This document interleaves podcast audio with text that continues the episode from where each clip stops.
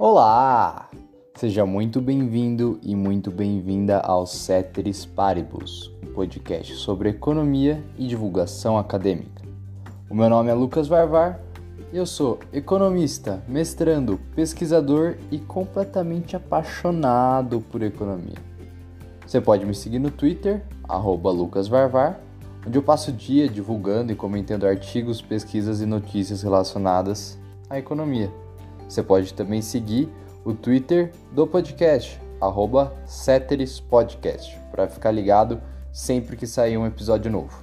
Enfim, quer conhecer mais sobre essa disciplina fascinante? Vem comigo!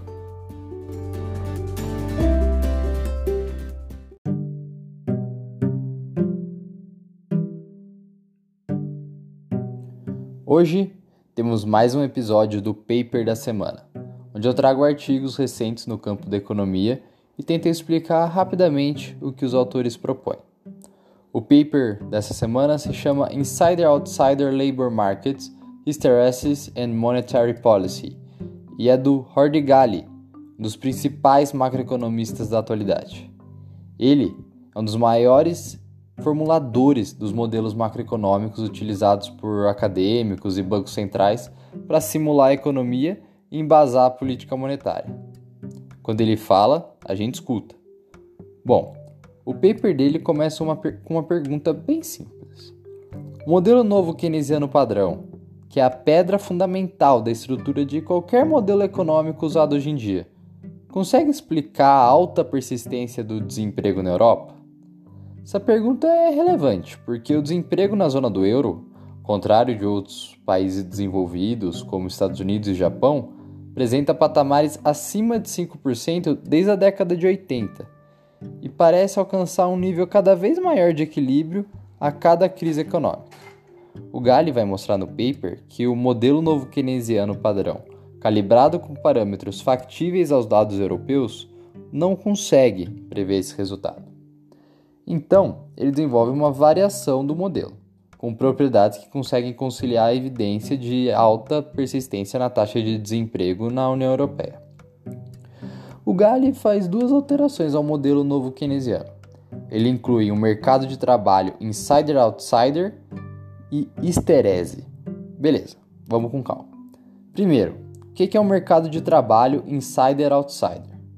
No mercado de trabalho assim, uma parte da força de trabalho, os insiders, ou seja, quem já está empregado tem o maior poder de barganha na negociação de salários do que os outsiders, aqueles que estão procurando emprego.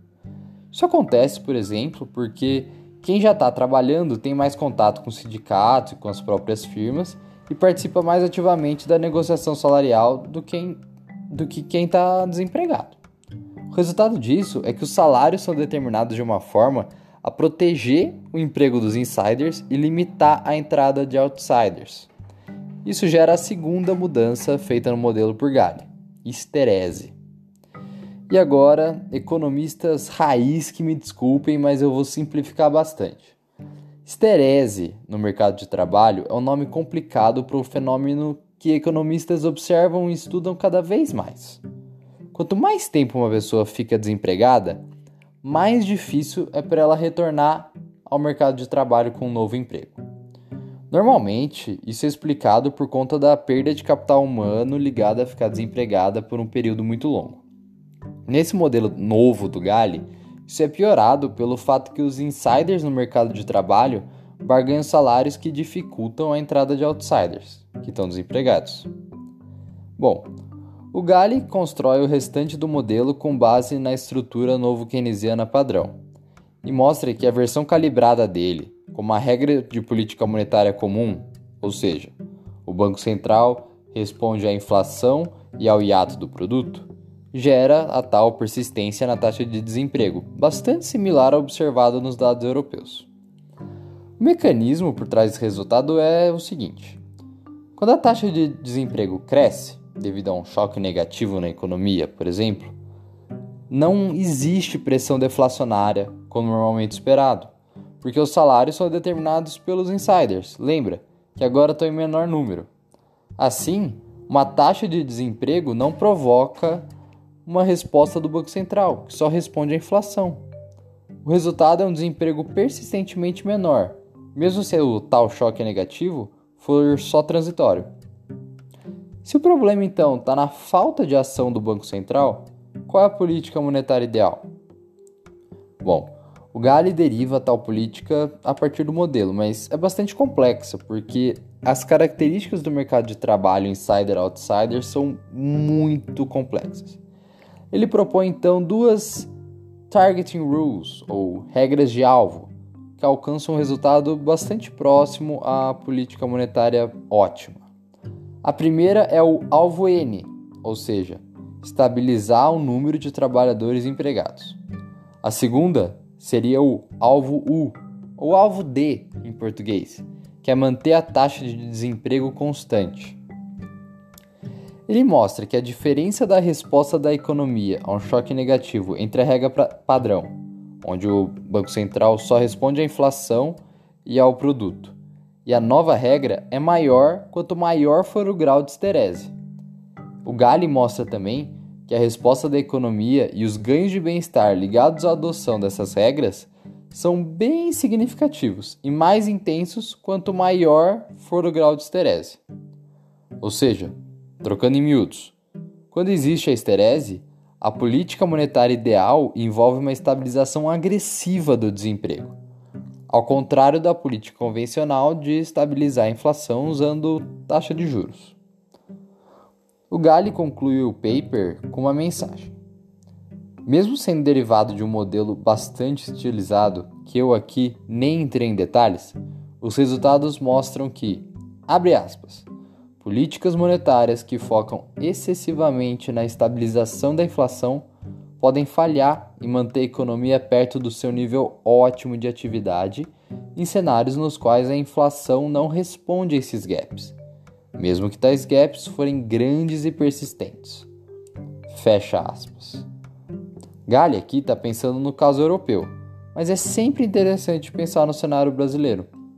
Aqui, a gente também tem visto um desemprego cada vez mais elevado e persistente, mas isso não dispara nenhum tipo de pressão deflacionária. A inflação está sob controle, mesmo uma política monetária bastante acomodativa. Será que não é o caso de estabilizar a taxa de desemprego?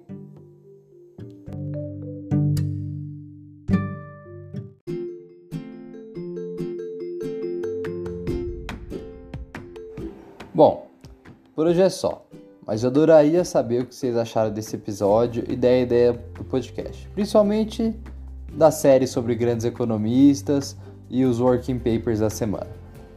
Toda e qualquer sugestão, crítica ou comentário é muito bem-vinda, assim como recomendações de papers, né? Bom, se você gostou do episódio, por favor, compartilhe e comente com seus amigos e não deixe de se inscrever no feed do podcast para não perder nenhum episódio. São dois por semana. A série sobre grandes economistas às quartas-feiras e o paper da semana aos finais de semana ou segunda-feira se tiver algum atraso. Você pode ouvir o Ceteris Paribus no Spotify, Google, Breaker, Pocket Casts, Radio Public ou no Anchor. Logo menos está chegando na Apple e no Castbox. Você pode também me acompanhar no Twitter, lucasvarvar e Ceteris Podcast. Tchau e até a próxima.